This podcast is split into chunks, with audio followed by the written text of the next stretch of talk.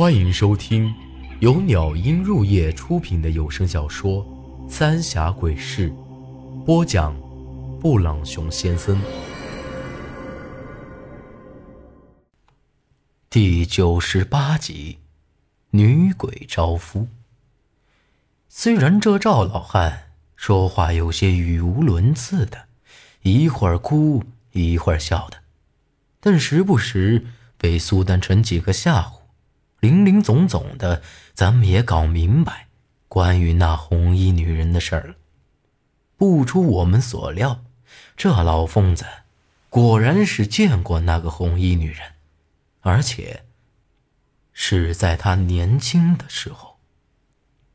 只不过，他见到那个女人的时候，这个女人已经就是个死人了。这事儿还得从几十年前说起。当时这临江镇还不比现在，大伙的日子过得清苦，世道又不太平。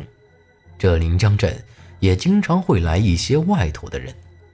赵老汉年轻的时候，那边乱葬岗就已经在那儿了，平常也没人去那地儿。但后来，这临江镇来了几个日本人，专门收古董，而且出的价钱，估计是赵老汉一辈子都挣不着的。那时候，家里有啥祖传的物件都卖给那些人了。后来。实在是没得卖了，那些人就让他们去乱坟岗挖那些坟，但这事儿绝大部分人都不愿意干，那可是损阴德的缺德事儿啊。不过那时候赵老汉反正是孤零零一个人，心一狠也就应了下来。当时他们一起有四个人，其中就包括韩半仙。当然，那时的韩半仙也啥都不懂，就是胆子大，加上他爹也出了远门，没人管着他。几个人在那乱葬岗挖了一段日子，倒还真倒腾出不少好东西，而这些东西那些人也都高价买走了，他们几个也没出啥事这么一来，他们的胆子就越来越大。越干越是有劲儿。后来，他们几个挖到了一座埋得很深的坟，而且是一个墓室，一看就是年代久远了。那墓室里头倒也没得什么其他值钱的东西，只有一口红棺材放在当中，而这口棺材就是咱们看到的那口红棺。他们几个。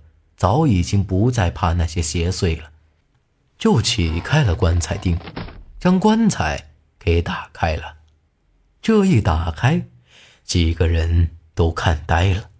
这棺材里头放着一具身穿嫁衣的女尸，就像是刚死的人一样，那皮肤都还有弹性，一点都没烂掉。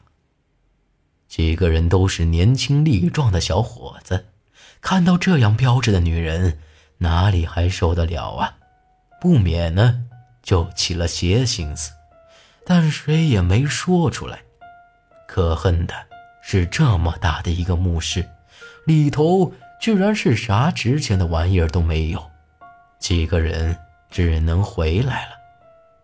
当天夜里，这赵老汉越想越气，啥好处没捞着不说。还白费了这么多力气，自个儿也没哪家姑娘看得中。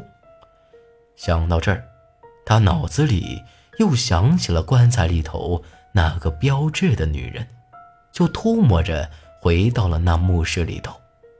可到了那墓室里头，他才发现，除了韩半仙，另外两个男人正把那女尸给扒光了衣服放在地上。准备干事儿，这可是对死人的大不敬啊！要是传出去，他们几个非得被临江镇的人给活活打死不可。所以那两个虽然有点看不起赵老汉，也没得别的法子了。那天夜里，三个人轮流着行了禽兽之事之后，三个人约定，哪个要是说出去，就弄死哪个。就在第二天夜里，这赵老汉就又梦到了那个女尸，在梦里又是一番云雨，还说要让那张老汉做他男人，这可把他给美的。后来一问，另外两人也都遇到了同样的事儿，几个人觉得这事儿有点不正常了，就又去那墓室里看了看。这一看不大紧，却没想到，那女人不晓得被哪个穿好了衣服，好好的放在那棺材里头，都以为是韩半仙做的。但那几天，韩半仙压根就没再去过乱葬岗。接下来的几天，赵老汉三个人每晚都会梦到那女尸，而自己的身子也越来越虚弱。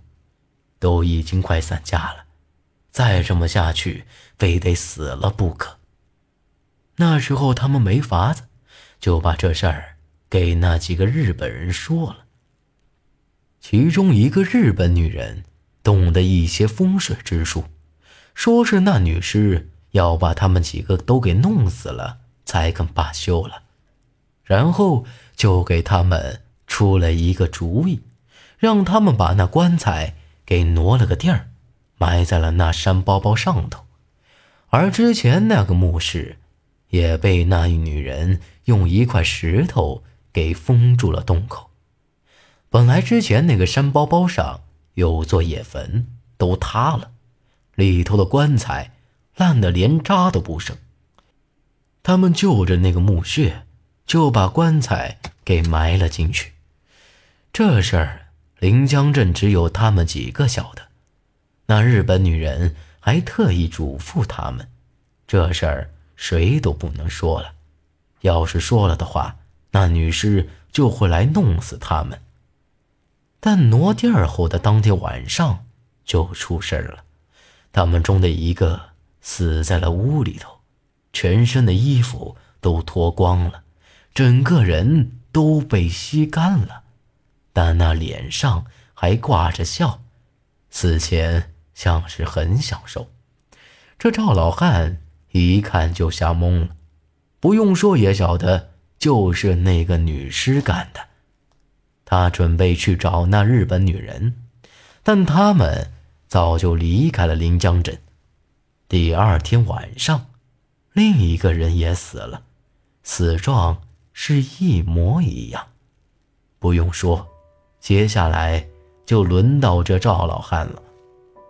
还好那天韩半仙他爹回来了，赵老汉只能去找他帮忙。当时韩半仙他爹就说这是遇到了女鬼招亲，他们是冲撞了不该冲撞的东西。后来也不晓得韩半仙他爹用了什么法子，才救了这赵老汉一命。那女鬼。再也没来过了，只是从那天开始，这赵老汉就成了现在这疯疯癫癫的样儿了。你放过我！求求你，我不是人，我给你烧纸。赵老汉哆哆嗦嗦的从地上抓了一把草，就一个劲儿的。朝着苏丹臣磕头，看样子再也问不出什么东西了，咱们只能先回去再说了。按照赵老汉说的，那女人也不晓得是哪朝哪代的女人了，居然还没烂掉，而且很明显，那几个日本人收古董是假，挖那女尸才是真的，还让他们把那女人。埋葬在秃山上，这明显就是要让那女尸吸男人的精气呀。苏青木也说过，当年我出生，槐树坪也出现了一个神秘的日本女人，这其中肯定有关系。只是为啥子这么多年的事儿了，咋个现在那女尸又出来了？按照赵老汉说的，当年爷爷除了挖墓，可没做什么缺德的事儿啊，咋个会来找爷爷呢？回来的路上，苏丹臣皱着眉头看着我。我看了看他。当年的事儿不好说，不然韩半仙也不会去那烧着祭拜了。我看那女尸啊，是要把当年他们几个全部弄死。但奇怪的是，为啥子不是把韩版先给吸干了，而是变成了那个鬼样子？还有那些控制尸体的水猴子，又是咋回事呢？本集内容结束，请您关注下集内容。我是布朗熊先生，咱们下集再见。